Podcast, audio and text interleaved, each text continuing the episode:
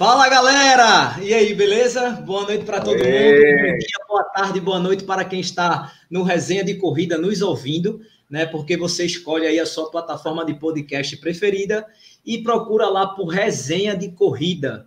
Beleza? Vamos dar boa noite ao muso da corrida. Para quem não conhece, o muso da corrida não sou eu, nem é Nato, nem é Silvio, é Adriano. Boa noite, Adriano.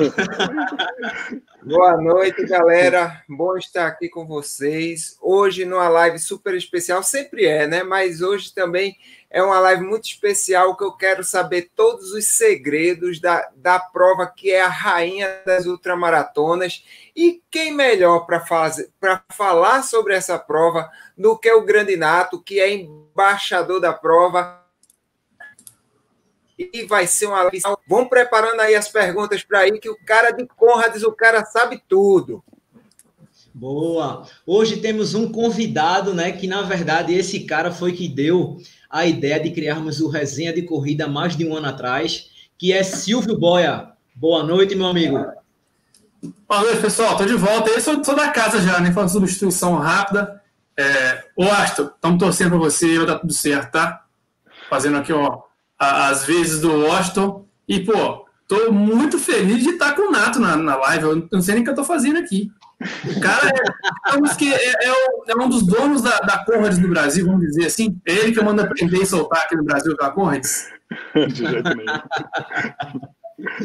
É, Nato, boa noite. Que honra ter você aqui com a gente. Manda um salve aí para a galera. Salve, galera. Bom, obrigado pelo convite, obrigado aos três aí. É uma honra toda minha participar desse bate-papo bem agradável que o tempo vai passar e eu não vou nem sentir. Vocês que vocês que dão o ritmo aí, eu vou acompanhando aí em função das perguntas, dos comentários. Rapaz, o caba voa, falar em ritmo, falar que a gente vai seguir, isso é uma piada sem gosto, vai sem graça. não, é o seguinte, vou seguir muito longe, viu, meu amigo? Muito é, longe mesmo. Eu vou chegar na, no limite do limite para cruzar a linha. É, amigo, fala para o pessoal, quem é Nato Amaral? É, eu, sou, eu sou de São Paulo, estou com 48 anos e sou uma pessoa comum, simples. Gosto das coisas simples, valorizo as coisas simples, como, por exemplo, uma boa, uma boa xícara de café, um, um ótimo vinho tinto e coisas simples da vida que eu curto demais, não precisa de grandes extravagâncias para me deixar feliz. E em relação a, aos grandes objetivos, eu sou uma pessoa bastante determinada, gosto de traçar metas ambiciosas e luto muito, trabalho demais, treino muito para alcançar e transformar meus sonhos em realidade. Ô, oh, velho, que coisa boa, cara. Muito bacana ouvir isso. É, rapaz, o chat já começou aqui e até, até, o veinho já mandou uma pergunta. É, Nato, é o seguinte, já, cara. Já botou, já botou o Nato na, na, na, muralha. Na parede, né? Já coloca na assim, parede, já.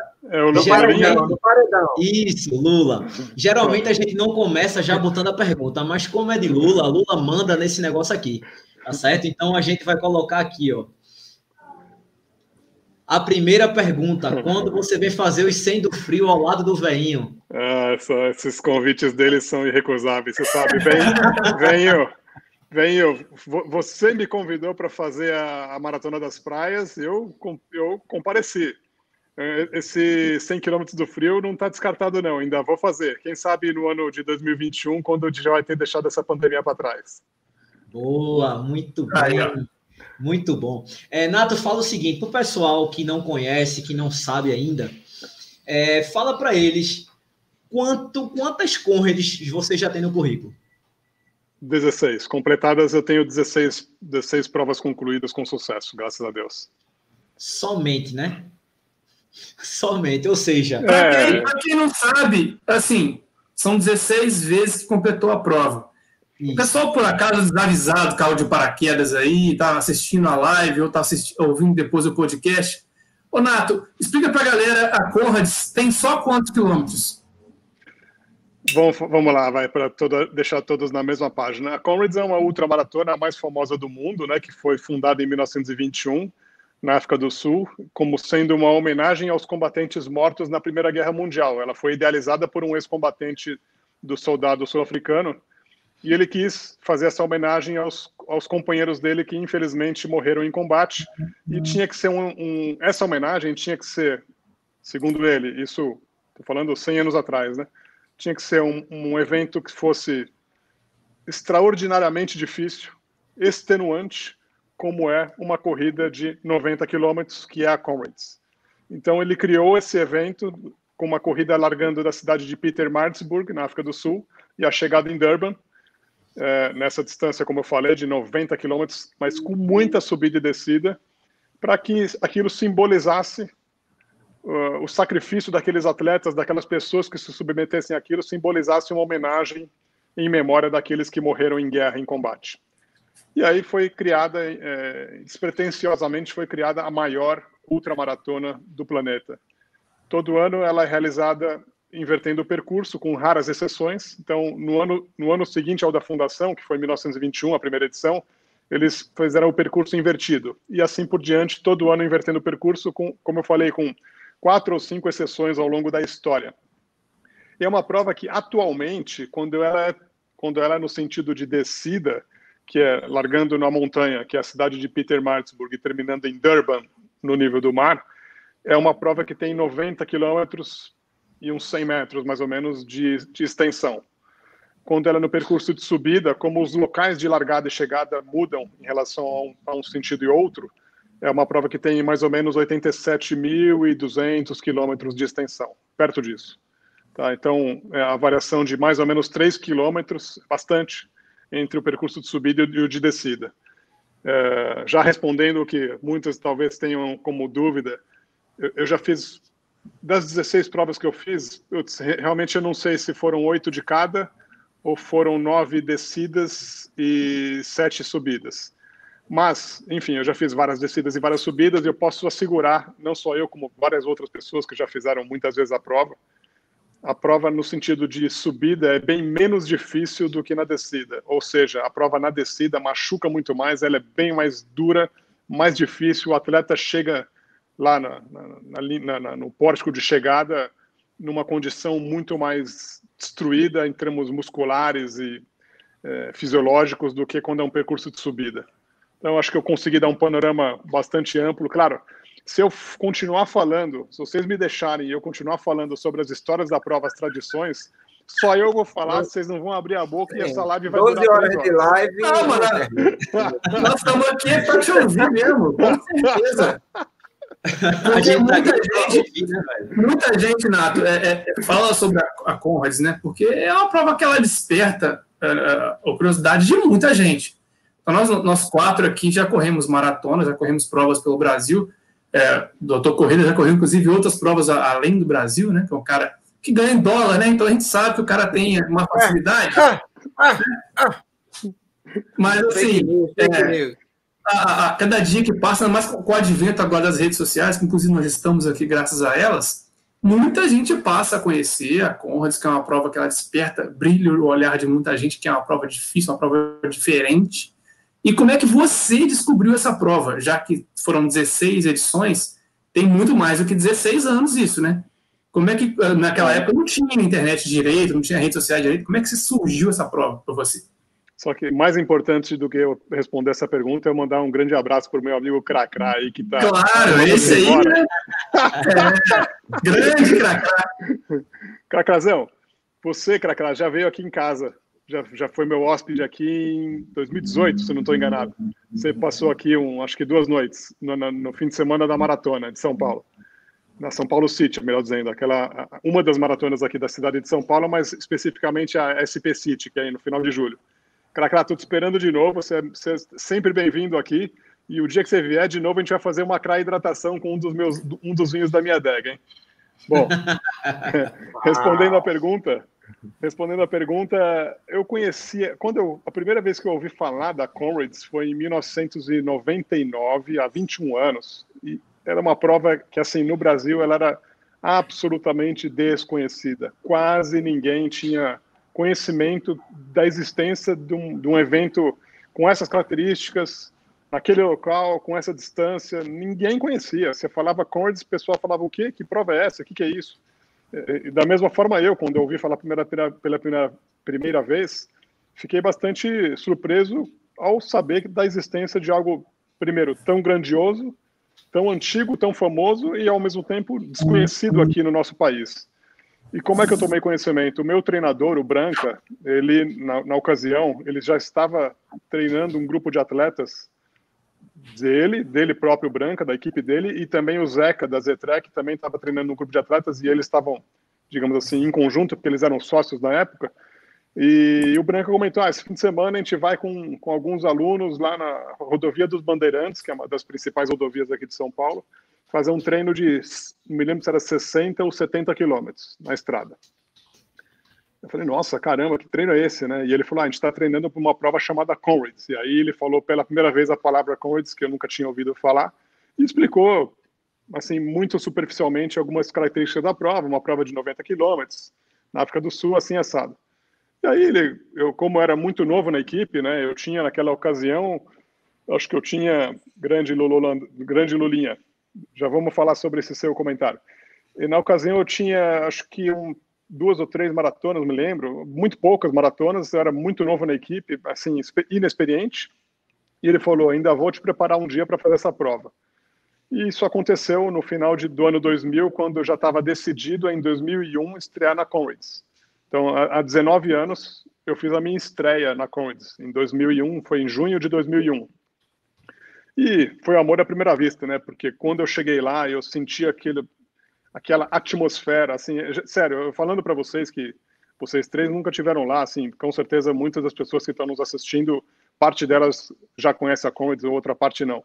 Mas para as pessoas que nunca estiveram lá, assim, parece é, parece meio chavão, né, o que eu vou dizer, mas assim, é, realmente é só estando lá para entender o que aquilo representa, o que aquilo significa, a atmosfera que tem ao redor da prova, porque é inexplicável o respeito do sul-africano pelos corredores, a admiração, uh, a história que a prova carrega consigo e, e, e o fato de você estar, tá, digamos, tendo a coragem. Essa é uma palavra que o Bruce Fordyce, que é o maior vencedor da prova, definiu com muita propriedade. Uma, numa palestra que nós organizamos para ele realizar somente para os brasileiros, lá no, na antivéspera da Comrades, acho que não lembro se foi na antivéspera ou na própria véspera da Comrades, ele fez uma palestra só para brasileiros, lá em Durban.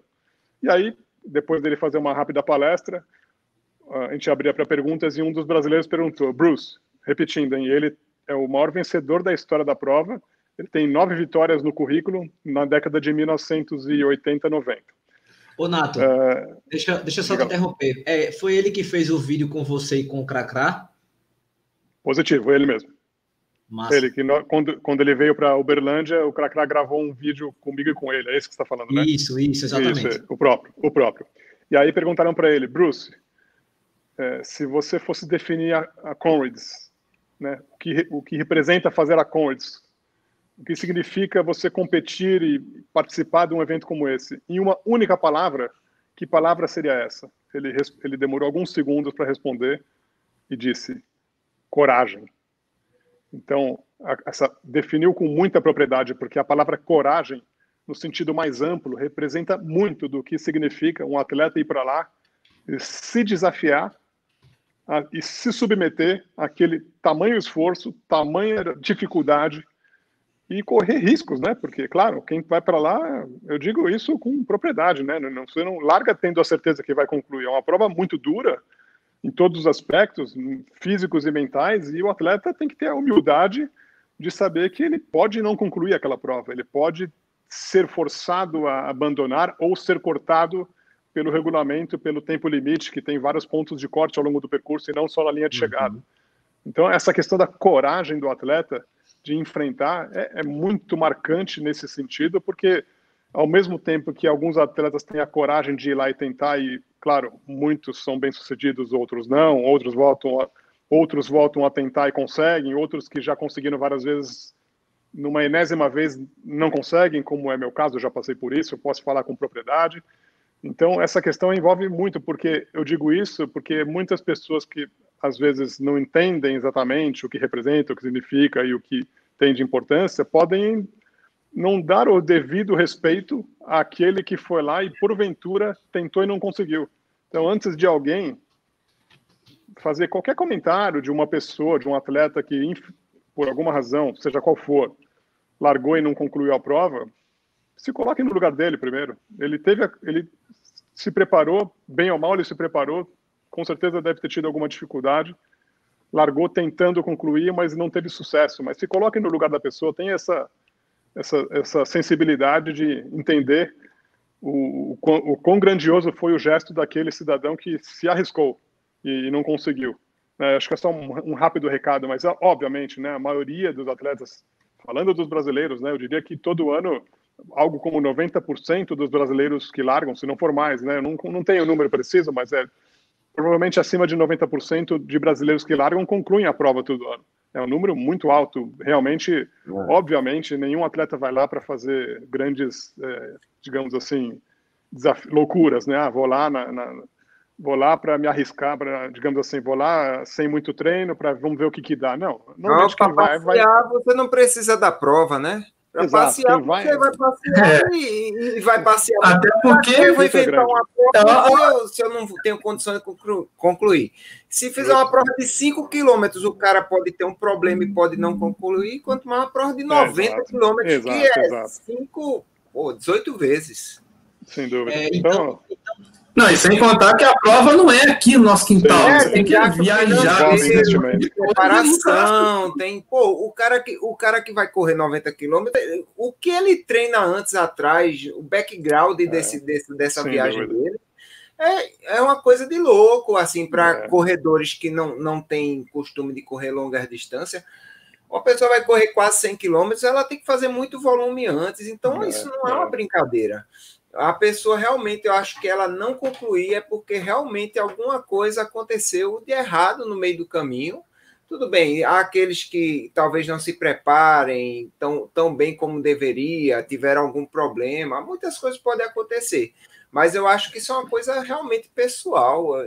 Sim. Não cabe a ninguém estar tá julgando exato, o, exato. O, o, o, colega por isso, até porque, é, pô, claro. é a Conrads, não é a é, corrida é, claro. da, da, da, esquina, pelo amor de Deus. É. Não, eu não, só... até... Ô, ô Nato, então Rapidinho. essa sua coragem foi a partir de 2001. Ah, sim, é. Foi a minha estreia foi em 2001 e dali em diante eu eu, claro, não fiz todas as edições desde 2001, mas foi a minha estreia, foi muito marcante, porque eu fui, digamos assim, sem grandes ambições no sentido de, ah, vou fazer um tempo extraordinário. Não, eu vou lá para completar a prova, humildemente, eu quero concluir com segurança, e eu fui muito bem, fui muito bem na minha primeira prova. Existia uma medalha, existe, melhor dizendo, uma medalha chamada Bill Rowan, essa medalha. Bill Rowan é o nome do atleta vencedor da primeira edição da Comrades. Em, em, em 1921, o campeão, chamado Bill Rowan, concluiu a prova com 8 horas e 59 minutos. A, a, organização da prova foi tão inteligente que no ano 2000, se não me engano, eles inventaram, criaram uma medalha chamada Bill Rowan, é o nome daquele atleta que eu mencionei, para os, para os atuais atletas que concluírem a prova em sub 9 horas. E naquele meu ano de estreia, eu fiz 8 horas e 33 minutos, que é tá nessa condição de abaixo de 9 horas e ganhei a medalha chamada Bill Rowan, que para mim foi uma realização assim extraordinária, absurda, absurda assim. Nossa, como como eu me realizei, como foi importante para mim ter uma estreia tão marcante no sentido de até conseguir para as minhas condições atléticas um resultado tão bom como esse, né? E, enfim, acho que é é, desde então, né, 2001 estou falando, desde então, como eu falei, não fiz todas as edições. O próprio ano seguinte, 2002, eu, eu, eu pulei, eu não fiz, porque tinha várias questões particulares para resolver, de financeiras, enfim, profissionais. Achei por bem, foi uma decisão acertada, não me arrependo de não ter ido naquele ano, porque de fato eu tive a responsabilidade de cuidar primeiro de algumas prioridades aqui no Brasil e aí em 2003 eu voltei com toda a força, né? Porque aí eu fiz 2003, 4, 5, 6, 7, 8, 9, 10. Em 2011 eu concluí a décima, que foi meu green number. Mostra aí pro pessoal o green number. Ah, antes de mostrar o green number, deixa eu mostrar a medalha, então. Essa aqui é a medalha. Ah, é. 2000, a, me... 2000. a, medalha, que o pessoal fica falando, né? Ah, medalha, não sei o quê, não sei o quê. Olha o tamanho ah, é. dessa medalha. É, Rapaz, ah, compara, compara, porque ele tá botando perto da câmera, né? Mas, mas compara a medalha com o tamanho da unha é. dele, por exemplo. Você vê que é, é um, uma moedinha, né? É, moeda de um real. Moeda de um real, mais ou menos. significado desse negocinho aí. Não, é, sem dúvida, é a mais pesada que qualquer pessoa pode ter em casa, é ela. Não, Você vê que pesa... tamanho não é documento, né? Isso aqui pesa, isso aqui, quando eu volto da África, é excesso de bagagem toda a viagem. não tem jeito. Agora, não tem jeito. falando que a primeira participação foi em 2001. Uhum. Você sabe dizer para a gente a diferença, a quantidade de atletas participantes de 2001 para a última edição que você foi, ou não teve diferença ah, de crescimento? É enorme, a diferença é enorme. Em 2001, na época, tinham, é, vou falar tanto total como os internacionais, tá? porque são dois, duas informações muito, muito relevantes. Em 2001, se não falha a memória, era como 10.500, 11.000 atletas. Hoje, são 27.500 inscritos. Tá, só, não, só não tem mais porque eles brecam o número de inscritos em 27.500. Então, então você pode ver que ela mais, de, mais do que dobrou em número total de inscritos. Em, em, em, atletas internacionais, em 2001, acho que era como 400 e poucos atletas internacionais do mundo inteiro. Hoje são 2.300 internacionais, sendo que só do Brasil, em 2018, a gente bateu a marca de 242 atletas inscritos do Brasil, que foi a segunda maior delegação estrangeira daquele ano, atrás somente do Reino Unido.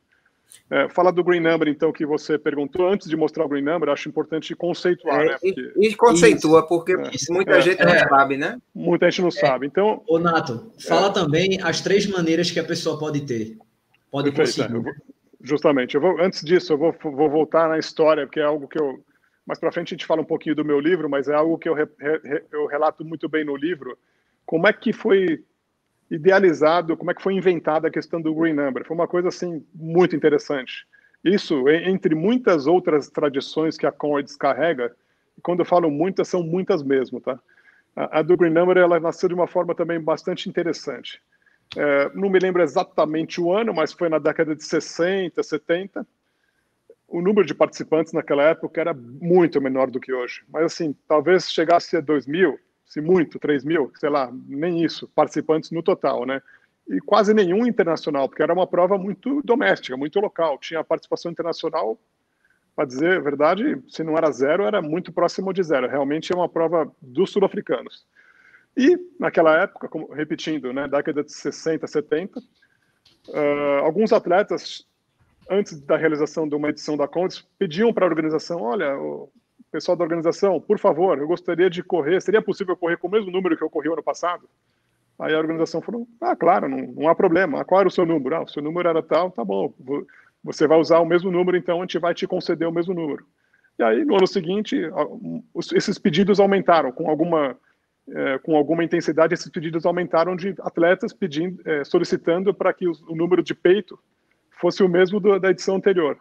Muito bem, aí que, qual foi a ideia da. Genial, por sinal, genial, porque é uma coisa que você. Tirando a Two Oceans, que faz isso de uma forma imitando a Comets, né, assumidamente imitando a Comets, realmente não conheço outra prova que tenha esse tipo de simbolismo. O que, que eles idealizaram? Falaram, ok, então vamos fazer o seguinte: a partir de agora, vamos criar o conceito do Green Number, que é o número na cor verde. Porque qual, que cor é o número normal? O número é o papel branco e o número preto, correto? É, é, lá na Conrads, eu estou dizendo. É, é, assim, estou dando essa informação. E para o atleta estrangeiro é o papel azul e o número na cor preta.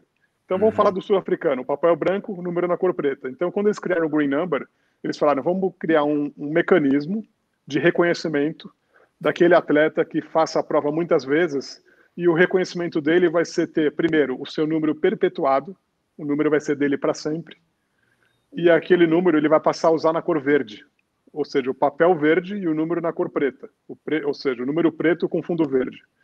E aí criou-se o Green Number. E aí eles criaram também, ao mesmo tempo, três mecanismos de uma pessoa tirar, conquistar esse direito de ter o seu número aposentado, definitivo, dele para sempre.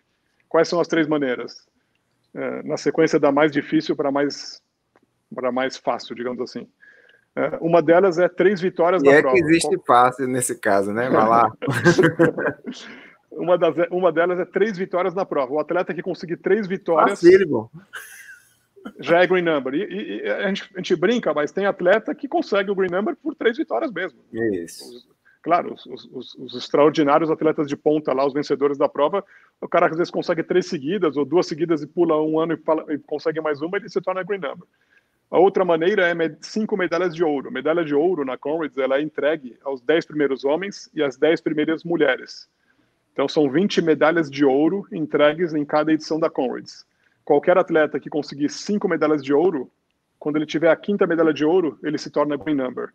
De novo, muitos Nossa. atletas conquistam o Green Number com a quinta medalha de ouro, antes mesmo de, de ter 10 provas completadas. E a terceira e mais e a terceira e menos difícil vai maneira de conseguir o Green Number, que foi a que eu e muitos e a maioria consegue, é, é por 10 conclusões da prova. Você conclui a prova 10 vezes, que não precisam ser 10 vezes consecutivas, você é, recebe o Green Number. E o Green Number, que eu vou mostrar para vocês, que eu enquadrei, ele está aqui. Ó. Então, esse é o meu green number enquadrado. E vale dizer, Nato, que lá o, o, o green number é respeitado, né? Você passa com o green number, o pessoal presta reverência mesmo a você. Muito, muito. É um... Então, só explicando, então é, um, é, um, é que ele está enquadrado e o reflexo que vocês veem é porque tem o um vidro na frente. Mas ele é um pano, é um pano e, e tanto o louro como o próprio número e, e a marca Conrad's Marathon e o Hermes, né, o rei, o deus Hermes de, da Grécia, estão todos bordados, né? Isso aqui estão bordados, é muito bem feito, é muito bem trabalhado, é super bonito. Deixa eu aproximar um pouco mais para vocês verem, talvez com mais, ó, dá para é. perceber que é bordado, tá vendo? Ah, sim, ó, o, logo da o logo da Conrads, tá vendo? É, meu então, velho. É, é, é. Então, é, isso, isso também, no, no, ano que eu trouxe o Green Number, eu paguei mil dólares de excesso de bagagem. Quase que caiu o avião com esse negócio aí, pelo amor de Deus. O avião veio torto, velho. ô, ô Nato, e, e é. vê só, eu participei desse ano da Conrads Virtual, né? É, a outra maratona de 21 quilômetros que eu fiz na, na esteira. E eu fiz todo um esquema aqui em casa, sabe? Eu tenho muita vontade de fazer a Conrads. Um dia vou fazer, se Deus quiser, e creio que Ele queira, se Deus é, vai, vai acontecer. Deus é, e eu, eu, pô, eu peguei a esteira, a gente tava aqui, inclusive estava numa época que a gente tava proibido até de correr na rua aqui em Recife. Uh, eu botei a esteira aqui na, na frente de uma TV que eu tenho assim, bem a maior que eu tenho aqui em casa. Peguei os vídeos da abertura, botei o vídeo da abertura. Surreal, abertura, surreal. Cara, botei, botei o som bem alto, fechei a sala apaguei as luzes, peguei a esteira, botei. E, cara, meu amigo, eu tô, eu tô falando de quem estava em casa, na sala, na esteira, meu amigo. Eu quero saber como é a emoção daquela largada ao vivo. Você já viu tantas vezes, meu amigo. Eu aqui, eu aqui eu me arrepiei, meu amigo. Quanto mais lá. Eu queria, eu queria te perguntar como é, como é essa emoção, que você descrevesse um pouco dessa emoção e ao mesmo tempo, você teve muitos episódios que você, claro, eu acho que vai ser até difícil de escolher, mas um momento que te marcou, é, que se, se disser agora, fale um momento da Conrads que vai ser, que, que venha primeiro na sua cabeça. Qual é o momento da Conrads que te marcou, que você até hoje, que está na ponta da sua língua aí, que você já pensou nele agora que eu sei? Ah, sem dúvida nenhuma, foi o, no momento que eu estava concluindo a minha décima edição. Foi assim algo surreal, né? Surreal. Eu estava nos últimos, nos últimos. Primeiro, primeiro eu vou falar disso, depois eu falo da largada aí que você perguntou sim, também. Sim, sim. Eu, eu, corri essa nessa prova 2011. É, eu diria que lá pelo quilômetro 15, 14, 15, eu percebi que tinha um corredor que ficava correndo muito tempo próximo de mim, mas um pouquinho para trás, né? Mas eu percebi assim, sabe, pelo de rabo de olho, assim, eu via que ele estava perto e em alguns momentos ponto de hidratação, de repente às vezes eu não, quando eu estava indo pegar um, ou água ou isotônico, ele se aproximava e oferecia para mim, ah, você não quer? E eu pegava e eu notei que ele era brasileiro. Aí passou uns quilômetros, eu cheguei junto dele, né? Ele estava um pouco atrás, mas aí eu diminui o ritmo, chamei ele para perto e era o, o Luizinho, né? O, o Luiz Carmo grande Luizinho, um cara, pessoa extraordinária. Ele é treinador de uma equipe chamada Clube Flow, aqui em São Paulo. E aí o Luiz Carmo, o Luizinho, ele passou a correr comigo dali em diante até o final da prova. Até o final da prova ele correu comigo porque ele falou que ele, quando começou ele, ele tem ele tem velocidade para ir até bem mais rápido do que o meu ritmo. Só que naquele, bom, particularmente naquele ano eu estava indo muito forte para as minhas condições, tanto é que eu bati meu recorde na prova. E aí ele sentiu confiança em ir comigo e por que ele ficava um pouquinho atrás de mim? Grande Farnezinho, esse, é o camp... esse é o recordista da Comrades brasileiro, 6 horas e 24 minutos. Uma honra Somente. ter você assistindo aí. Somente Uma... isso. Somente. É. E aí o Luizinho, o Luiz Carmo, ele foi acompanhando. E aí, depois da prova, ele falou: Eu, eu, eu fiquei um pouco atrás de você, porque eu sabia que você estava na décima prova. É, eu não queria te atrapalhar, não queria te desconcentrar, né? Ele, puta, até, até isso me marcou, porque ele teve essa sensibilidade. Eu falei, mas de jeito nenhum, vamos junto, você vai correr comigo agora até o final. E aí, em alguns momentos da prova, encontrei um outro amigo, Danilo Ferreira, o Jabá, grande amigo. E, enfim, os últimos quilômetros os últimos muitos quilômetros nós corremos os três juntos e cruzamos a linha de chegada juntos. Né? Eu, eu, no meio, o Luizinho de um lado e o Jabá do outro. É a foto que até no, no meu livro, que tem essa foto da chegada, é, é, bem marcante. Então, e, aí detalhe, naquele ano, 2011, foi o único ano até hoje que, que eu, eu levei a minha mãe para assistir a prova. Minha mãe nunca tinha ido, acho que ela nunca tinha me visto correr prova nenhuma, mas naquele ano ela, eu, eu levei ela como, vamos dizer, uma, da, uma das torcedoras na prova e ela ficou ali perto da linha de chegada. Eu consegui com a organização que ela ficasse pertinho da linha de chegada, ela, minha esposa e mais uma amiga. E aí foi uma emoção incrível, né? Porque você imagina, eu cruzar a linha de chegada com os meus amigos, aí logo em seguida minha esposa ali e minha mãe. Então foi, foi muito marcante. Você perguntou da largada, né? Vamos falar da largada. Eu, eu, eu, eu já, eu já choro. a emoção da largada. Nato, eu, eu já choro em, em maratona, eu já choro muito, pra cacete mesmo. Imagina numa situação dessa, velho. Tu é, é doido, bicho. não tem nem o que dizer. Bruninho, Caraca, eu, eu, eu, eu, escrevi, eu escrevi isso no meu livro, Bruninho. Eu choro em treino, velho. Que, que Bem-vindo ao time. é, então, vamos falar da largada. Bom, primeiro, aquela, é uma, é, a largada ela ocorre às 5 e meia da manhã. Tá? 5 e meia da manhã é o horário exato da largada. É uma prova que tem 12 horas de duração, portanto, às, às 5 e meia da tarde é a hora que dá o, o tiro de largada final e quem concluiu, quem cruzou a linha de chegada às 5 e meia da tarde está oficialmente classificado, digamos assim, né, concluinte da prova, recebe a medalha. Quem não concluiu em, em até 11 horas 59 minutos 59 segundos, infelizmente vai ficar para o ano seguinte, faz parte do jogo. É, é a regra a regra é para todos, Regra e o regulamento ele é duro e é, é duro mesmo e é para todos. Então, todo mundo que larga já sabe disso e é tempo bruto, não existe tempo líquido. Se a pessoa perdeu tempo para cruzar o pórtico de largada, perdeu aquele tempo não volta mais, porque o relógio está correndo desde a hora que o, o, prefeito da cidade onde é a largada deu o tiro para anunciar o, o, início oficial da prova. Grande Zizi, essa aí outra green number, 12 Comrades, um, um exemplo Somente. também de, de atleta. Rapaz, eu vou falar igual o Silvio. Silvio colocou no chat assim: essa live tá muito pesada. O que é que eu tô fazendo aqui? Só com radeiro. Só com radeiro. Só com radeiro. Isso é uma honra ter essa galera aqui. Renato, deixa eu, deixa eu só te interromper. É o seguinte, claro. pessoal, vocês que estão é, vendo né, a gente aí, escutando e tal, faz o seguinte: é, deixa o like nessa live, porque o, a plataforma do, do YouTube pega e sugere esse vídeo para mais pessoas. Então você vai, fecha o, o, o, o chat clica lá em, em, na, aqui, ó, isso mesmo, fecha o chat, clica no like e volta para o chat meu. Você vai perder quatro segundos só fazendo isso. Porque eu acho assim, que é uma, uma história tão bacana de ser compartilhada para mais gente, né? Que eu peço que vocês façam isso. Por isso que a gente nem mandou o um abraço para o chat ainda, como geralmente a gente faz, porque a gente tá bestalhado aqui com essa lenda, só ouvindo, né? E, é, e aprendendo. Beleza? Então, quem puder, deixa o like aí para o YouTube jogar esse vídeo para mais gente, tá? Pode falar, Nath. Isso aí. É isso aí, beleza. Bom, para falar, falar da largada, eu tenho que, de novo, remeter algum, muitas décadas atrás e falar de novo de outra tradição da prova, de uma das tradições mais emblemáticas e mais curiosas, interessantes da prova.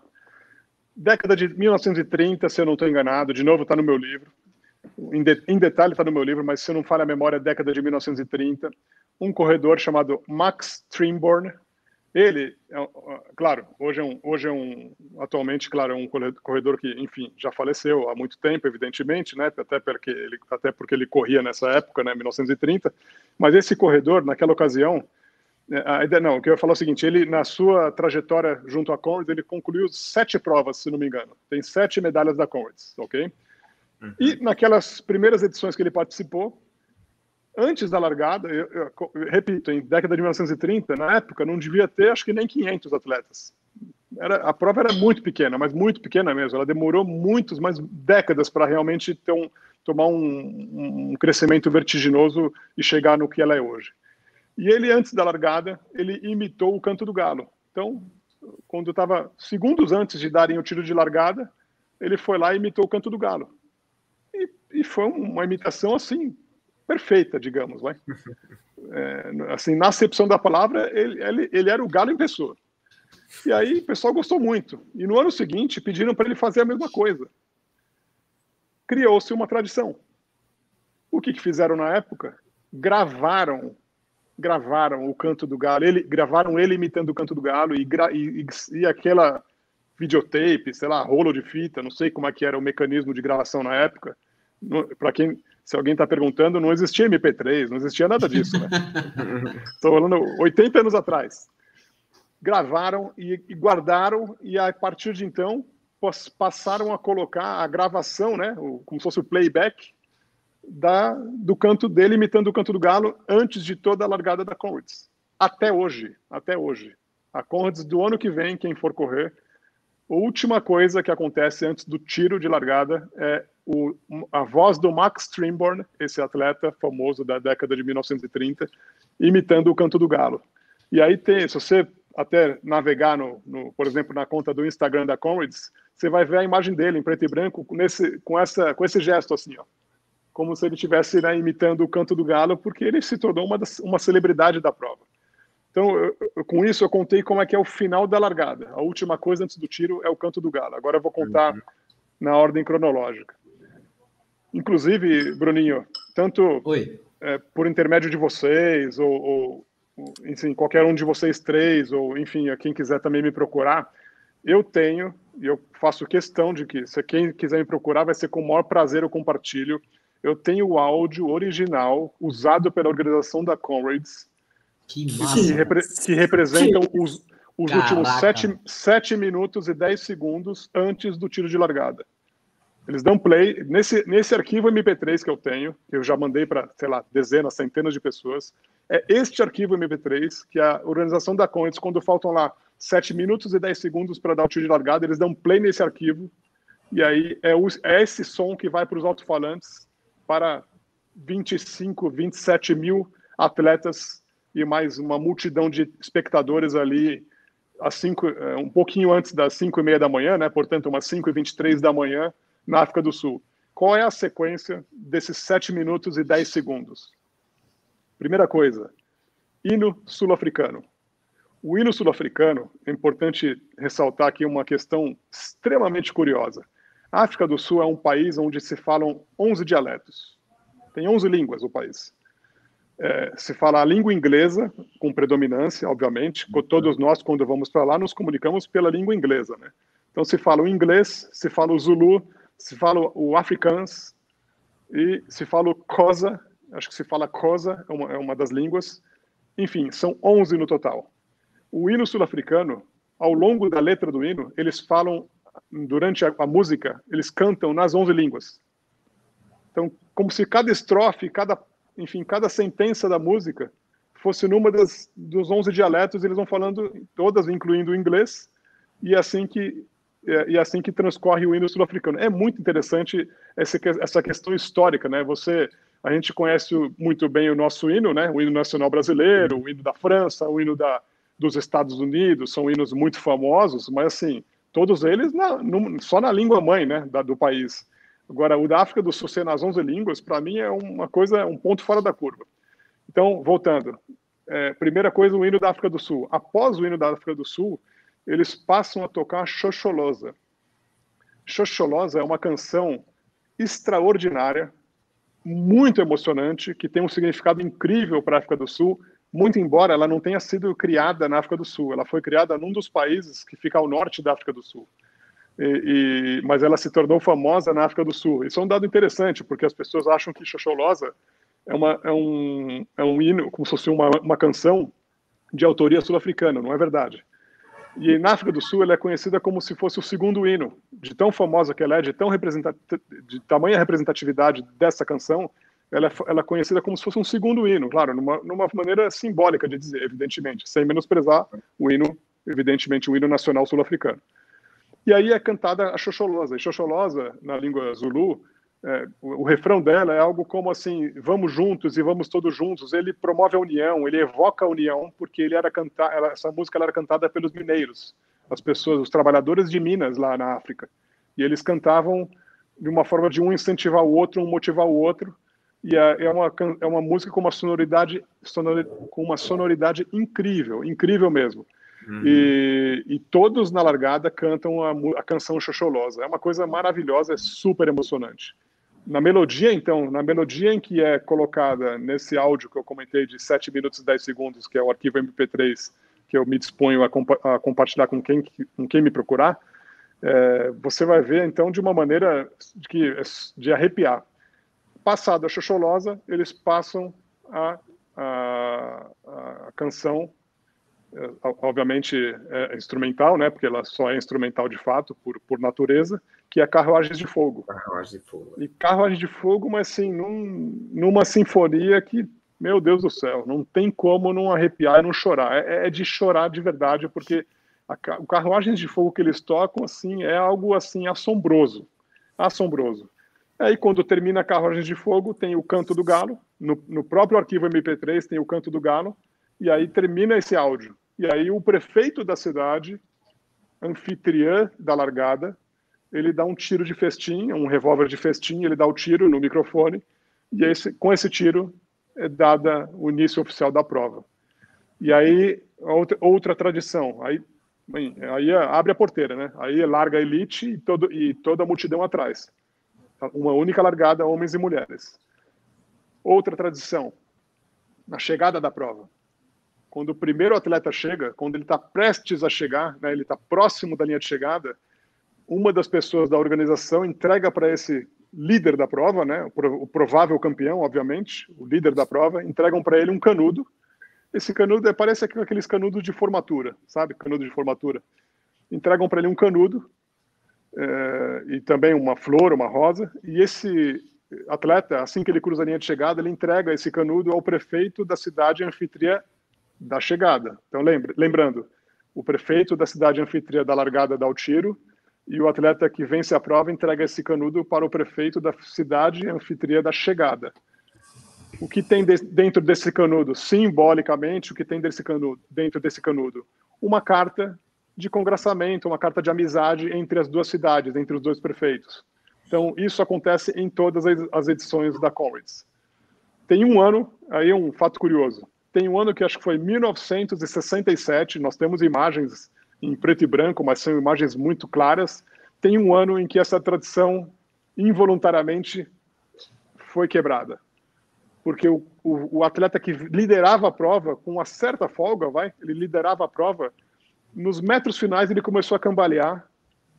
E aí, quando faltava muito pouco para a linha de chegada, ele começou a cambalear ainda mais, ele tropeçou, caiu olhou para trás, não conseguiu levantar a tempo e o atleta que venceu, que vinha em segundo, acabou vencendo a prova por um segundo de diferença. Foi a, foi a chegada mais próxima da história que da Conrads.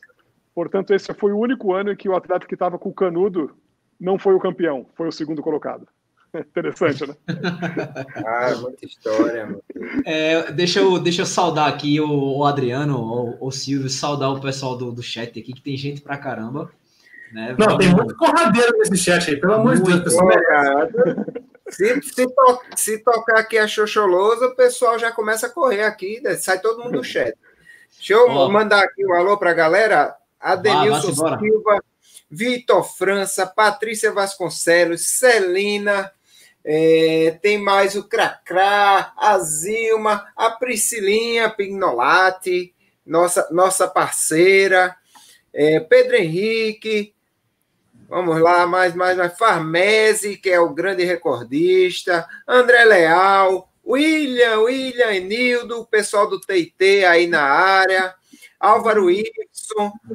E por aí vai, meu amigo. O chat está bombando e tem pergunta aí também para que é deixa, muita tradição. Se ele, se ele for, Adriano, deixa eu, só fazer, deixa eu só fazer um teste. Eu estou com o meu celular aqui, eu vou ver se eu consigo, pelo áudio do meu celular, colocar aqui no microfone o xoxolasa. Ah, massa, bota isso. Ah, é, assim que eu colocar, se vocês me falam se tá boa qualidade ou não, porque tá saindo no áudio, no, no, no alto-falante do celular, ok? Então, tá, vamos fazer okay. um teste. Quem sabe, quem sabe dá certo. Vamos lá, peraí.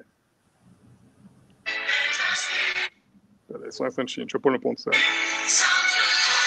Esse é o fim do hino da África do Sul. Dá para ouvir bem? Dá. Dá. É o fim do hino. Aumenta só um pouquinho. Chega perto do microfone, então. Eu acho que é do outro lado. E. Eita, ficou alto agora. Tirou?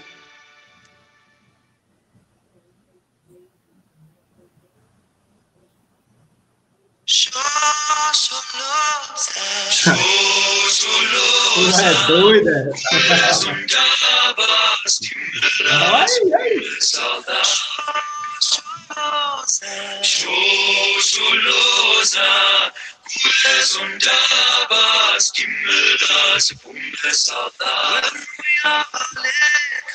When we are Baleka,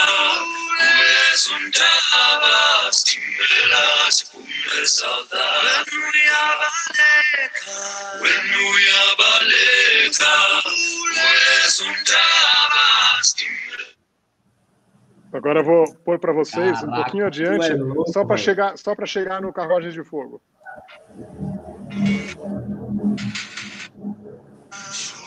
Ó, dá para ouvir bem? Dá.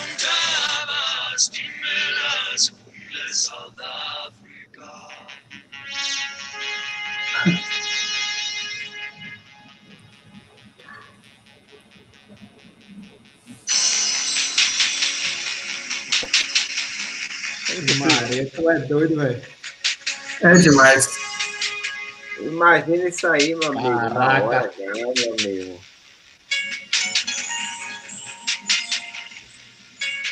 Agora eu vou pôr o canto do galo, ok? Tá. Meu irmão, irado, velho. Quando acabar, vai entrar o canto.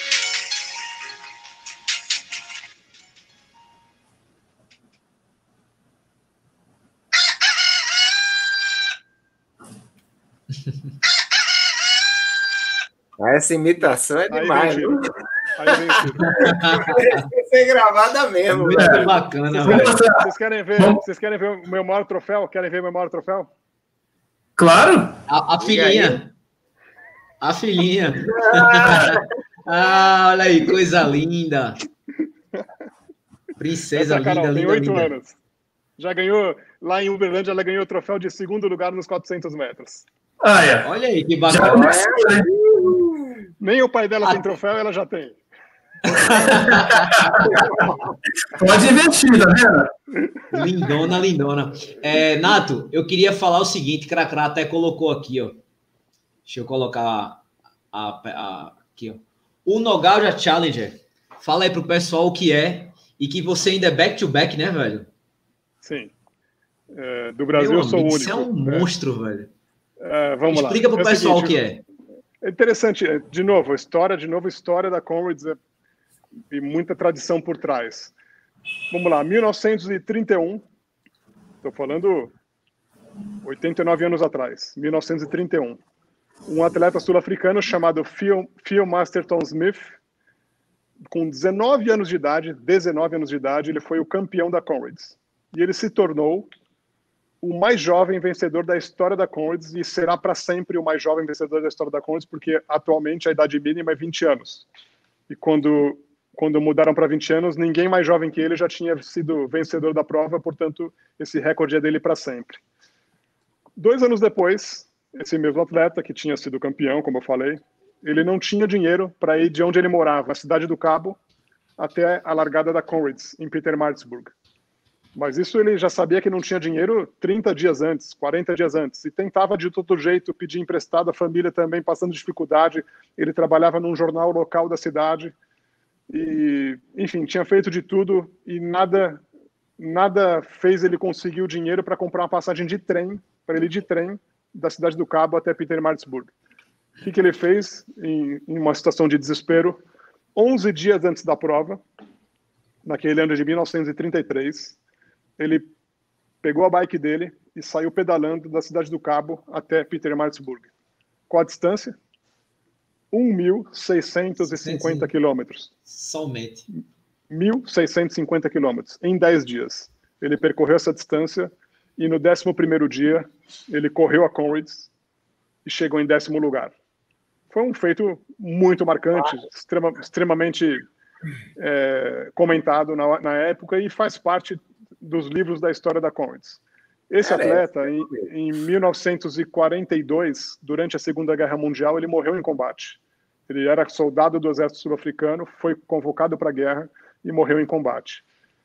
Décadas depois, alguns sul-africanos, um deles é meu amigo, pesquisaram e tomaram conhecimento de, disso tudo que eu acabei de falar e decidiram, conversando entre amigos, quatro amigos, conversando entre eles, falaram: gente, vamos fazer exatamente o que fez esse atleta, sair de bike da cidade do Cabo e vamos até Pietermaritzburg e correr a Conrads, mas vamos fazer isso com fins filantrópicos.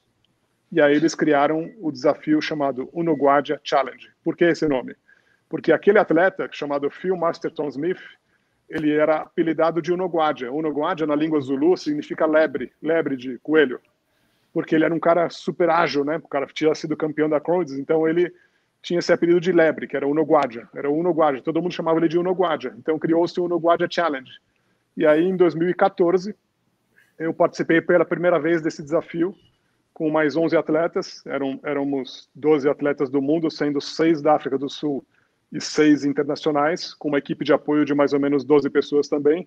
Percorremos esses mesmos 1.650 quilômetros em 10 dias.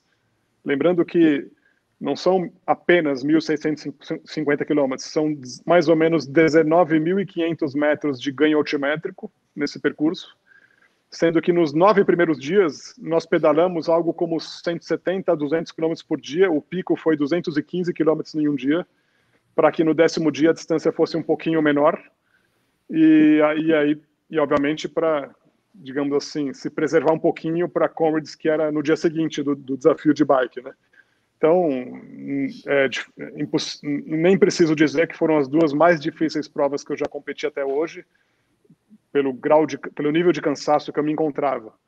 E o que o Kaká acabou de comentar aí, no, que você colocou na tela, nesse segundo ano, exatamente isso. Nesse segundo ano que eu fiz 2015, que foi meu, vamos dizer, meu back-to-back -back do Noguadia, lá pelo sexto, sétimo dia, acho que foi no sétimo dia, o câmbio da minha bike ele quebrou e eu perdi a marcha mais leve de todas o câmbio, a, a, relação mais leve de marcha, eu perdi ela. A, a, corrente da bike não ia até aquela catraca. Ela até ia, quando a mecânica de bike, ela, numa das paradas, ela fazia lá um, uma mágica e fazia com que a, a, a corrente fosse até aquela catraca mais leve, a catraca maior, né? Portanto, de mais dentes. Uhum. Só que aí, à medida que durante o percurso eu tinha que fazer as trocas de câmbio, quando eu tentava voltar para a marcha mais leve, ela não, não voltava. Com isso, eu tive que fazer todas as subidas do sétimo ao décimo dia sem a marcha mais leve. Isso, para mim, não só mentalmente como fisicamente, me, me acabou, porque eu tive que fazer um esforço muito maior do que, obviamente, em condições normais, se o meu câmbio tivesse funcionando perfeitamente e eu pudesse usar a catraca, que era o sonho de consumo, né? Você numa subida muito íngreme, o sonho de consumo é você usar aquela catraca mais leve mesmo para realmente você fazer menos esforço. Eu perdi isso. Eu não, eu, não, tinha opção, né? Assim, minha opção era desistir, né? abandonar, coisa que eu jamais cogitei, ou, enfim, me esforçar cada vez mais e, assim, eu realmente é, sacrifiquei muito minha musculatura para conseguir avançar no desafio e chegar até o final e graças a Deus deu certo, assim, a Conrads que eu fiz nesse ano de 2015, depois de tudo isso que eu falei, foi assim disparado a pior prova que eu já a pior no nível de dificuldade né a mais difícil que eu já fiz até hoje jamais vou esquecer essa prova jamais foi um, um, uma realização incrível ter chegado ao final porque eu mesmo muitas muitas vezes duvidava que eu fosse capaz diante de tamanha dificuldade que eu estava. Eu nem queria largar, para você ter uma ideia.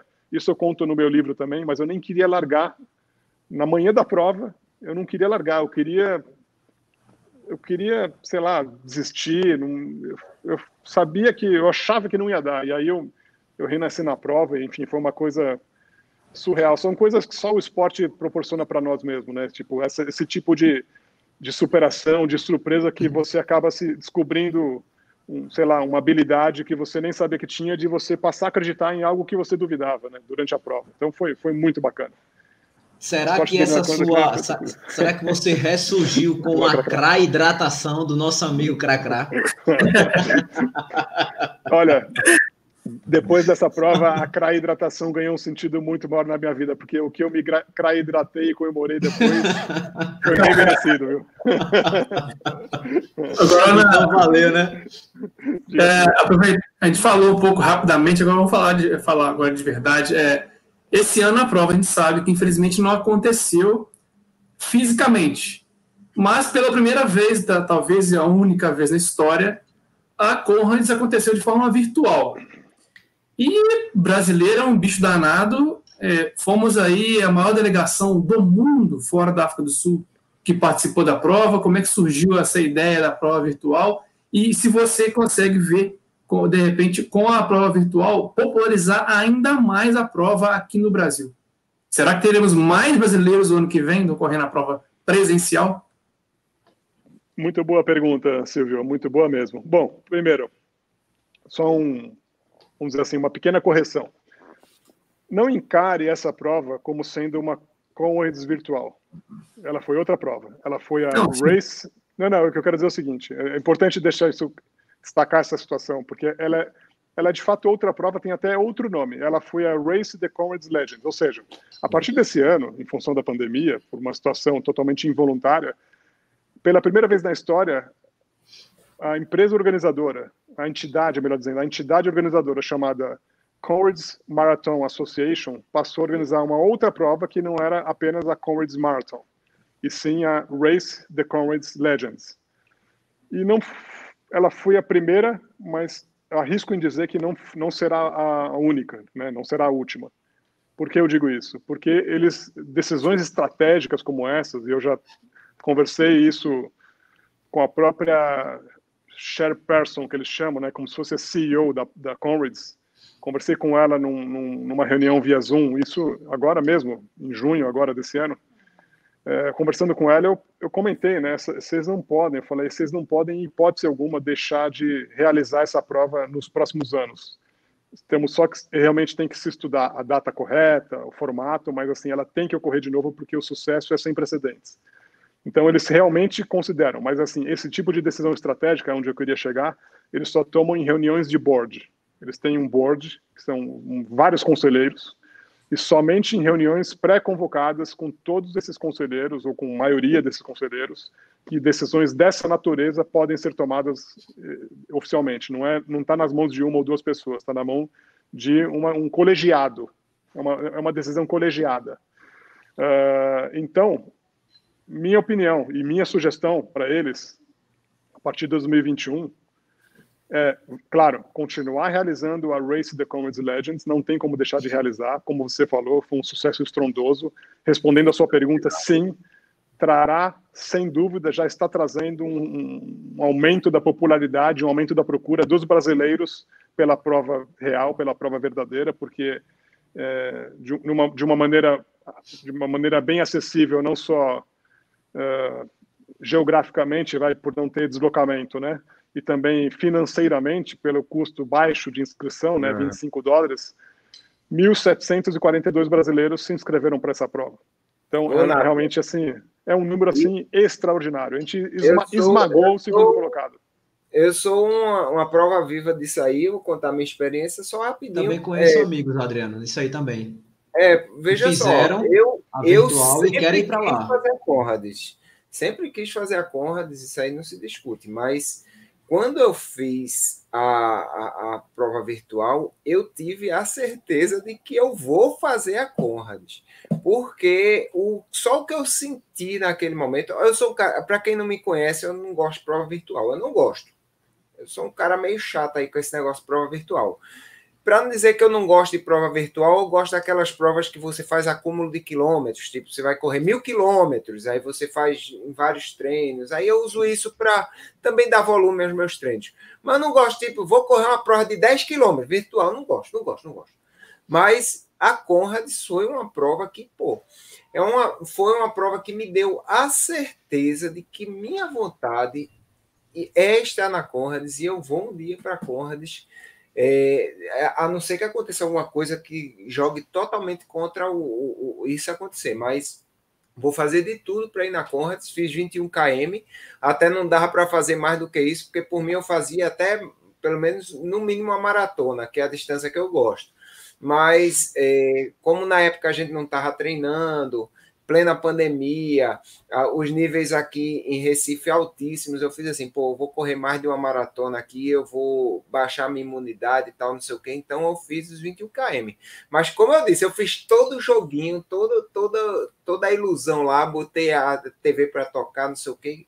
E, e vale detalhe, eu continuei, mesmo fazendo a prova, eu continuei com a TV ligada botando no, nos canais de todos os amigos que fizeram a Conrads. Então, rolou programa Fôlego, rolou canal Corredores, rolou corrida, todo mundo que lança até uns vídeos internacionais da galera que correu a Conrads, eu botei e eu tava lá embriagado, correndo e assistindo aqueles relatos lá. E aquilo lá foi sensacional para mim e com certeza um dia eu estarei, estarei lá com você lá, dou um abraço lá no final, porque você vai chegar muito antes que eu, com certeza. Parece. Vai, então, vai ser uma honra, Adriano. Vai ser uma honra. Estaremos juntos lá. Uma atmosfera para participar, né? Agora, Nato, é, a prova virtual, né? A, a, a, não, digamos, não é a prova oficialmente, claro, é a prova virtual.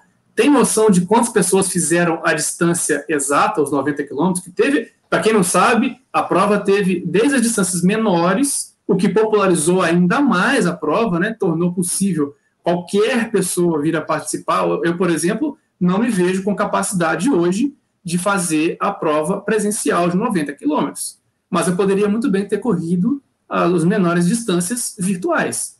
Tem noção de quantas pessoas fizeram os 90 virtual também? Sim, sim, Silvio. Eles, divulgaram na ocasião, mas assim, vou, vou falar números aproximados, tá? Porque eu não vou. Teria que consultar, porque eles divulgaram as estatísticas certinho, mas a distância de todas das cinco distâncias, a, re, recapitulando, era 5, 10, 21.1, 45 ou 90. A distância mais popular de todas, a que a maioria esmagadora optou foi a 21 km, ponto 1, 21.1, que é a mesma que eu fiz. Quase todo mundo, quase todo mundo assim, a, a, a maior parte dos atletas foi para os 21.1 km, algo como 45%, tá? Uh, depois dos 21.1, acho que a distância mais procurada foi 10, logo, logo em seguida do, dos 45 e depois os 5 e os 90, e os 90 quilômetros foram as menos procuradas, mas assim, para os 90 quilômetros, de 8%, 7%, foi uma porcentagem como essa, inferior a 10%, se eu não estou enganado, os 90 quilômetros. Ô, Nato, mas já é eu tenho, eu tenho, sim, sim. Nato, eu tenho, eu tenho uns números aqui que colocaram no, no grupo da, da Coja, eu só não lembro ah, quem legal. foi que colocou. Na Beleza. época, né?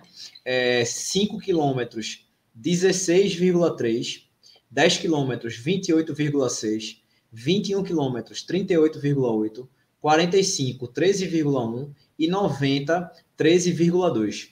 Um total ah, então... de 43.788 pessoas. Ah, perfeito. Então é, esse é o número, então. É isso aí. É um número absurdo. É um é. número absurdo. Acho que ele estava treinado para fazer a Conrads mesmo, que ia fazer os 90 quilômetros. Já que eu ia fazer esse negócio, eu vou nem que seja. Ó, pessoal, só para só, só, é, só vocês terem ideia, a gente estava passando pela pandemia e tal, mas de 90 deu 1.404 pessoas. É muita gente. É muita gente. É, é muita, gente. gente. Muita gente. É. Né? Ou, ao Aqui, todo, 43.788. Só, só importante lembrar, né? Na, na, África do Sul, é vocês, vocês não, não têm ideia, assim, na África do Sul, eles, eles têm um, uma publicação anual que é patrocinada por um, por um dos mais importantes bancos de lá, que chama-se Nedbank.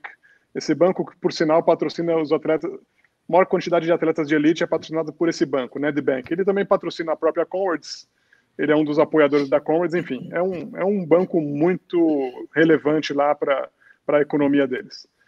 E, e também relevante para o esporte, porque ele, ele, esse banco dá muito incentivo ao esporte, financeiramente falando, e estrutura de, de, de apoio, enfim, para o atletismo ele é um banco bastante relevante.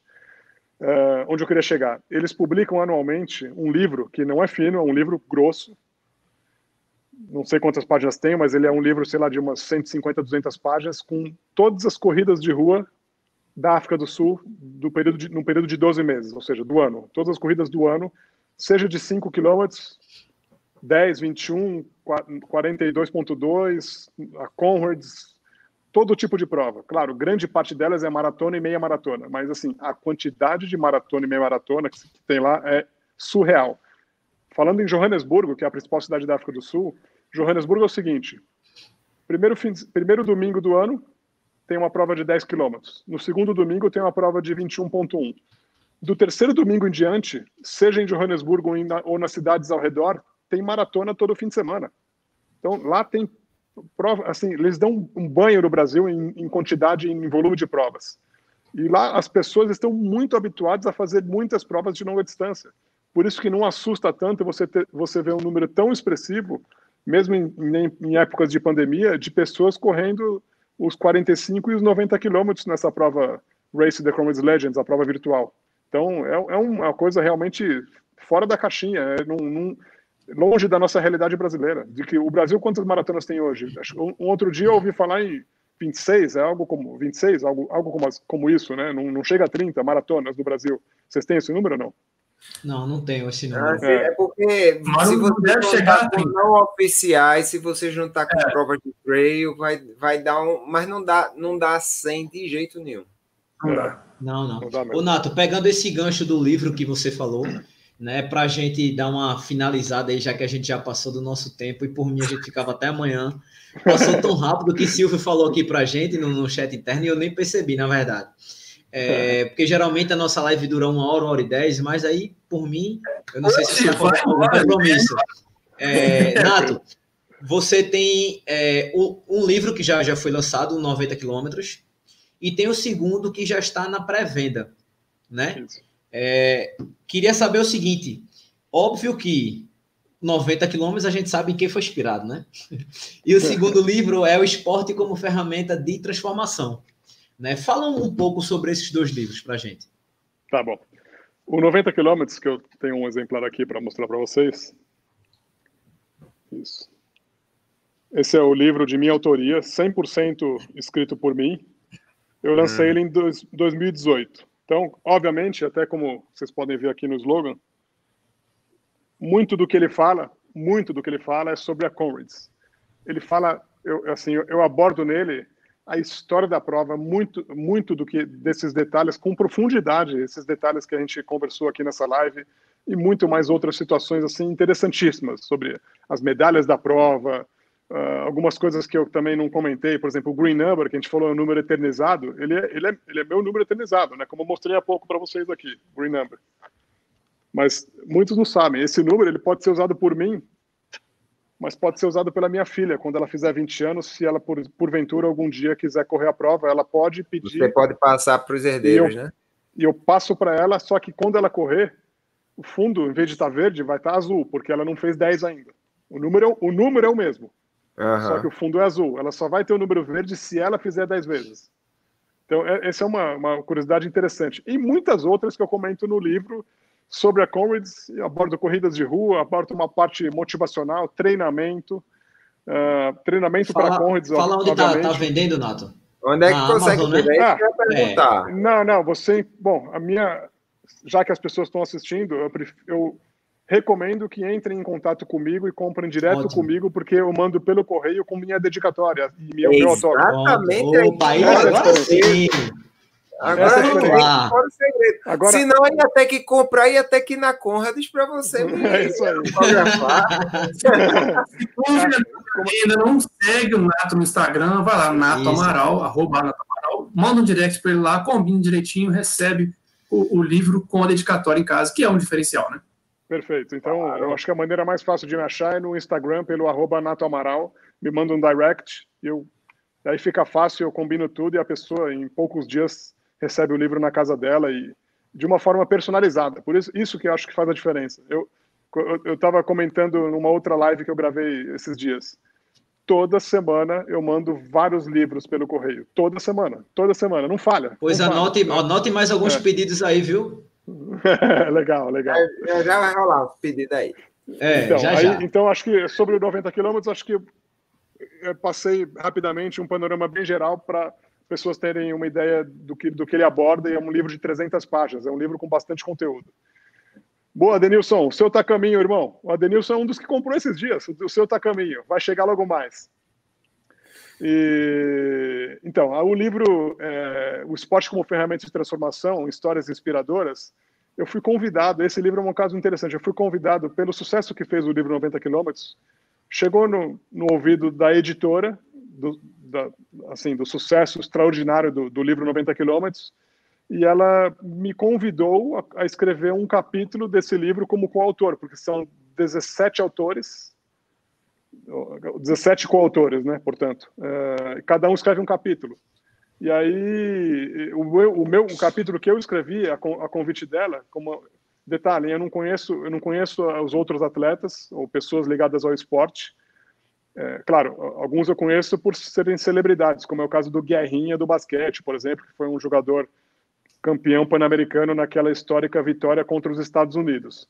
Mas é, muitos dos outros eu não, eu não, conheço e não tive contato também com o que eles escreveram. Né? Eu só sei, obviamente, o que eu escrevi. E aí vou dar para vocês um, um spoilerzinho bem curtinho o título do capítulo que eu escrevi é 26.2. Ele aborda Por que a será? maratona. Por que é. será?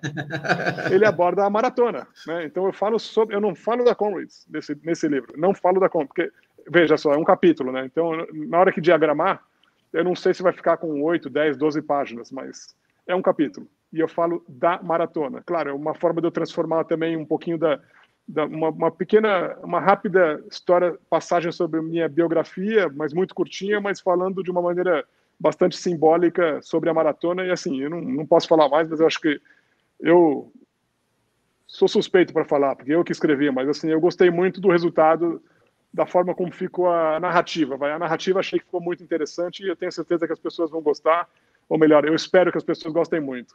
Esse livro, a gente estava falando rapidamente antes de entrar no ar, Uh, ele está em pré-venda pela editora Gregory, que é, é www.gregory, com Y no final, ou melhor, www.editoragregory, com, com RY no final, né, termina com Y.com.br. Quem entrar nesse site vai ver lá esse livro, é, O Esporte como Ferramenta de Transformação, Histórias Inspiradoras, e está com 10% de desconto na pré-venda.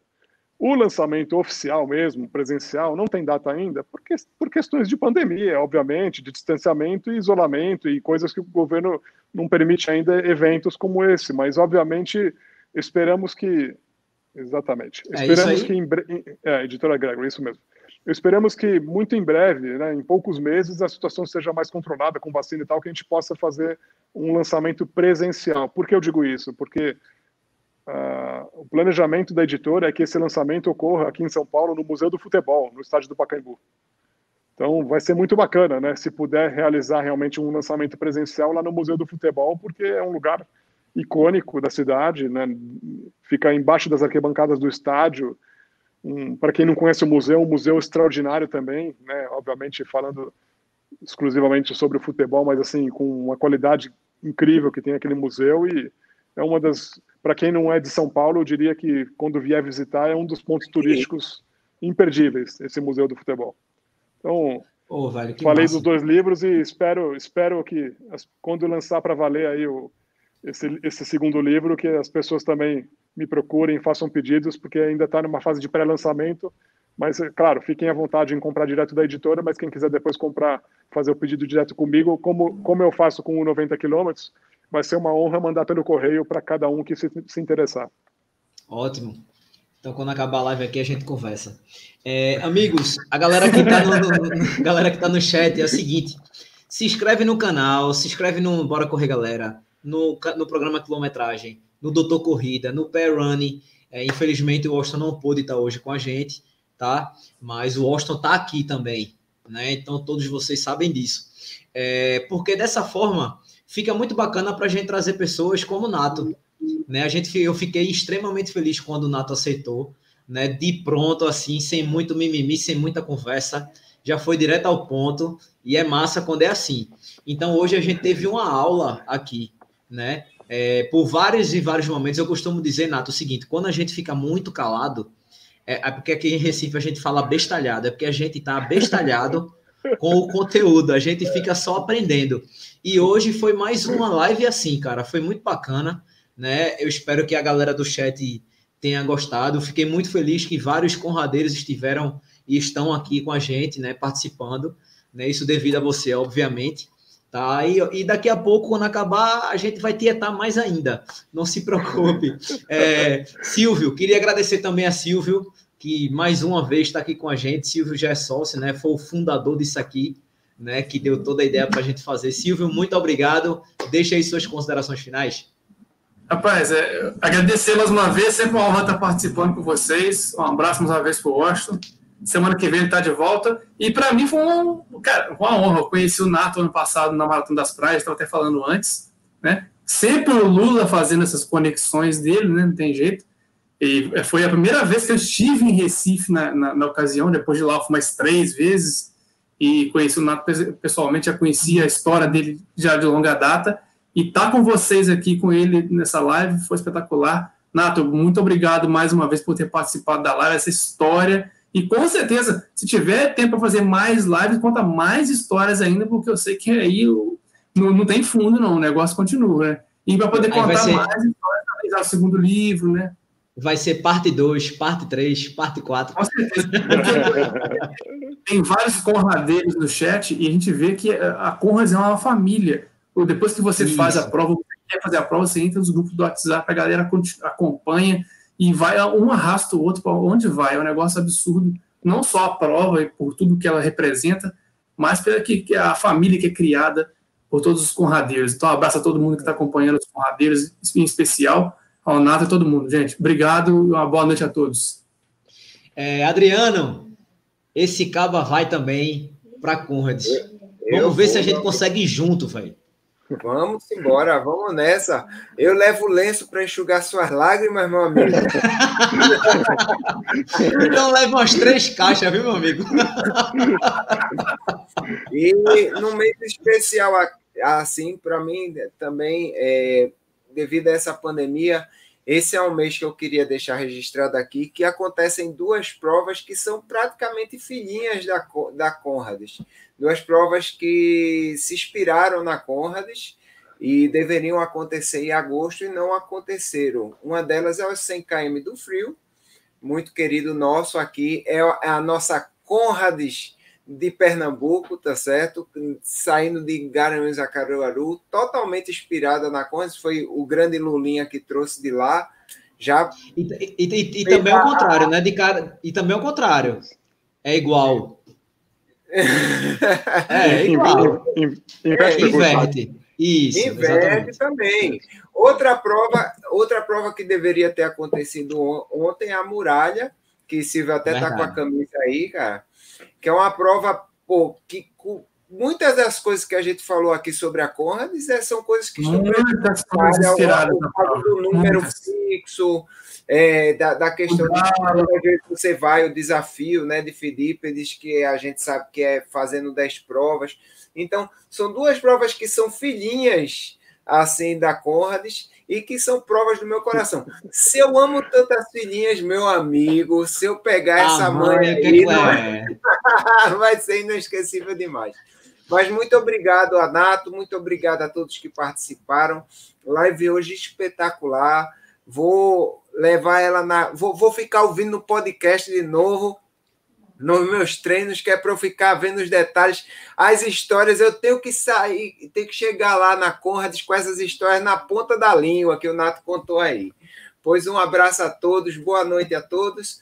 E semana que vem, não percam, a live vai ser lá no Doutor Corrida. Não percam. Eu já, já, já tenho convidado? Dizer, Pode, deve.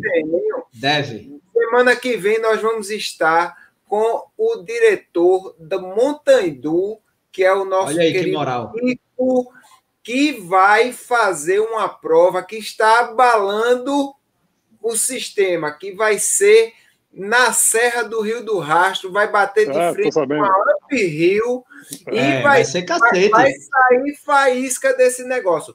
A, a Montandu já organiza provas assim excelentes que eu participo, provas no Atacama, prova no deserto do Saara, prova no, em Ushuaia, no fim do mundo. E essa prova aí tem tudo para ser uma prova espetacular. Ele vai estar tá aqui contando todos os segredos, todos os planejamentos, e vocês não podem perder, porque a gente tem que participar desse negócio, rapaz. Prova inesquecível, a gente tem que estar tá dentro, como a Conrads. Então, semana que vem, não percam lá no canal do Doutor Corrida, viu? Massa. Nato, considerações finais, meu amigo? Bom, primeiro, muito obrigado, mas muito obrigado mesmo pelo convite aí de, de vocês três. Como vocês mandaram, eu vou ter que mandar também. Um abraço, Washington. Você está aqui com a gente, irmão. Isso, Diga aí, casa, casa Washington. É, é... Só diga isso, Washington, casa, só isso. Pode Washington, dizer, pode dizer. Hashtag Case Washington. Isso aí, muito bem. Já já vai virar trend topic no Twitter e no, na, na, na é. Bom, Brivão, mais uma vez, obrigado demais aí pelo convite, foi muito agradável. Por mim, eu ficaria o tempo que vocês quisessem aí, porque é um prazer falar da Comedy e dessas histórias de corrida. Muito legal ter tantos amigos acompanhando aí, alguns, como você, que pressão, hein, Priscila? Que pressão, hein? é, como vocês falam, né? Abestalhado, gostei do termo, Bruninho. O, é, abestalhado, a gente fica aqui. Abestalhado, é. adorei. Bom, mandar um recado ao Lulinha, Lulinha que deve estar assistindo ainda. Lulinha, você é do grupo de risco, hein? Fica em casa, velho. Não sai de casa não, velho. Fica em casa, hein? Ele tá em casa, ele não tá botando o pé para fora é, pra nada. Que ele tá fazendo, né? Aqueles 10 quilômetros. Ah, para, meu. 10 por dia em casa. 1.400, 1.500. É, 1.400 e pouco. O Cracrá, o Cracrá fez questão de passar ele na, na rua, né? Mas o Cracrá passou ele. O Cracrá passou? Bom, é, passou. Então, e um recado final para o pessoal que está assistindo, como o Bruninho 1420. falou. 1420. É... Um Pelo menos foi o que ele botou aqui, né? Reforçando o recado aí, Bruninho, para a galera que está assistindo, curtam a. Curtam Bora Correr, galera. Curtam Boa. o programa Quilometragem, curtam o Doutor do Corrida. Ah, olha, 1.500, ó. 1.500 vai fazer amanhã. Perdão, Nato. Ah, boa. Olha. O velhinho não é Valeu, não é galera. Não. Valeu, Pedro. Valeu, Cracrá. É isso aí. Ah, o Pedro também. O Pedro de Angola? Não, não. É, de... é, daqui, PH. Ele mora aqui. Ah, tá bom, legal, legal. Não, que tem o Pedro, sabe qual é o Pedro? De Recife, mas mora em Angola. Tem o Pedro, qual é o sobrenome dele? Põe aí, Cracrau, o sobrenome dele. Tem um Pedro, tem um Pedro da, da Corja, ele é da Corja, ele mora em Angola e ele Deixa vem bastante para o Brasil. Ele vem bastante para o Brasil. Que se chamar ele para ir para Angola para dar umas carreiras lá, ele vai. É. é esse, o Pedro, esse Pedro de Angola é sangue bom demais. Correu comigo um pedaço da Comedy no outro ano. Fomos juntos para Two Oceans ano passado. Quando eu passei pelo aeroporto de Angola, de Luanda, né, indo para a África do Sul, ele me ciceroneou ali, enfim, foi um cara, cara 10, cara 10. E aí, e a Corja também, né, como, como tantos aí. Muito Verdade. 10. Eu costumo é. dizer que a Corja é o maior grupo de corrida do mundo, porque toda maratona ou ultra tem pelo menos uma pessoa com o manto da Corja. É ou não é? É verdade. É pesado. É, é, que nem, é, que nem, a maratona de São Paulo e São Silvestre, que tem sempre a plaquinha de cerquilho. Não, não vai existir prova em São Paulo dessas grandes que não tem a plaquinha de cerquilho. O cara tá sempre lá. Olha aí, Pedro Neivas. Pedro Neivas, é ele? Deve ser. Deixa eu, deixa eu ver aqui. É, Enildo colocou aqui, Enildo é da Costa também. É ele? É, deve ser mesmo. Aí, Pedro Neiva Araújo, é isso mesmo. Rafael isso, também isso colocou. Mesmo. Isso mesmo, Pedro Araújo, Pedro Araújo, é ele mesmo, ele mesmo. Sangue bom demais, quer ver? É esse ele mesmo. Olha ele aqui, ó. Olha ele aqui, ó. Com, a, com o manto, ele tá com o manto da Comrades, tá vendo? É... Massa. É. Muito bacana, muito bacana. É isso, bom, obrigado demais, foi uma delícia falar com vocês aí, puta live agradável e o pessoal Obrigado. que quiser os livros aí, só entrar em contato comigo, curtam, curtam as redes sociais aí do Bora Correr Galera, programa Quilometragem Doutor Corrida, e sigam aí na, no, no, YouTube também. Coloca o sininho aí para avisar sempre que aparecer um vídeo, um vídeo novo. Olha aí, isso é, muito, isso é muito importante para muito importante para estimular aí o crescimento desse nosso, desse nosso segmento e lives como essa, assim, canais como esse que tem conteúdo precisam ser muito valorizados mesmo. E, e só, só é, lembrando, Nato, a gente faz isso aqui, bicho, é por amor à corrida mesmo, a gente não recebe nada para fazer isso, né? Muito pelo contrário. É, a gente investe né? Mas, tipo, a gente investe para ter uma live tão, tão massa como foi hoje. Então, é, a gente faz show. isso aqui com coração mesmo. Muito obrigado. Galera, que lembrando show. que amanhã de manhã já vai estar disponível, tá? Em qualquer plataforma de podcast, o Resenha de Corrida, você vai lá, procura o Resenha de Corrida, bota para seguir também, beleza? É, se você chegou na metade da live ou no finalzinho, você vai trabalhar, coloca o fonezinho, ó, fica ouvindo enquanto faz as, as suas coisas e não atrapalha em nada tá? Galera, muito obrigado. A gente vai ficando por aqui. Até a próxima segunda no canal do Doutor Corrida, beleza? Bora correr, galera. Valeu, galera. Um abraço. Aê. Show.